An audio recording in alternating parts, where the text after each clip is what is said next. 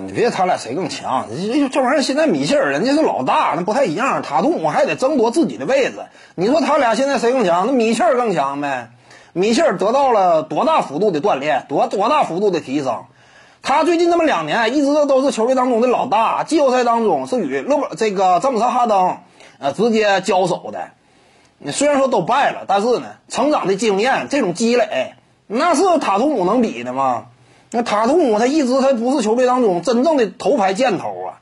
那这个呃，就目前他俩积累的经验，呃，这样一种发展的路径来看，那是有本质差距的。所以为什么说塔图姆新赛季那不能再拖了？你之前两年就没有享受到那样一种队内老大的资源的倾斜。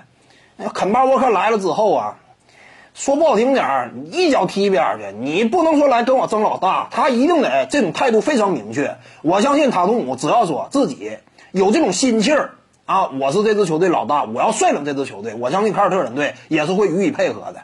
沃克不值得培养这名球员。嗯，所以呢，塔图姆得先拥有老大的身份，才能够跟米切尔两者之间争锋。呃，一旦说他拥有了老大的身份，至于说他俩未来的前途上限究竟谁更好，那这个就很难讲了。但仅就身体条件来说，我感觉呢，塔图姆毕竟是锋线的位置，在这个方面来讲呢，目前联盟当中也是非常吃香的。呃，攻守两端能够参与的这样一种作用与价值，相对来说要更突出一些。嗯，所以呢，而且塔图姆呢，他目前展现出来的身手来看，没有明显短板，这个也非常关键。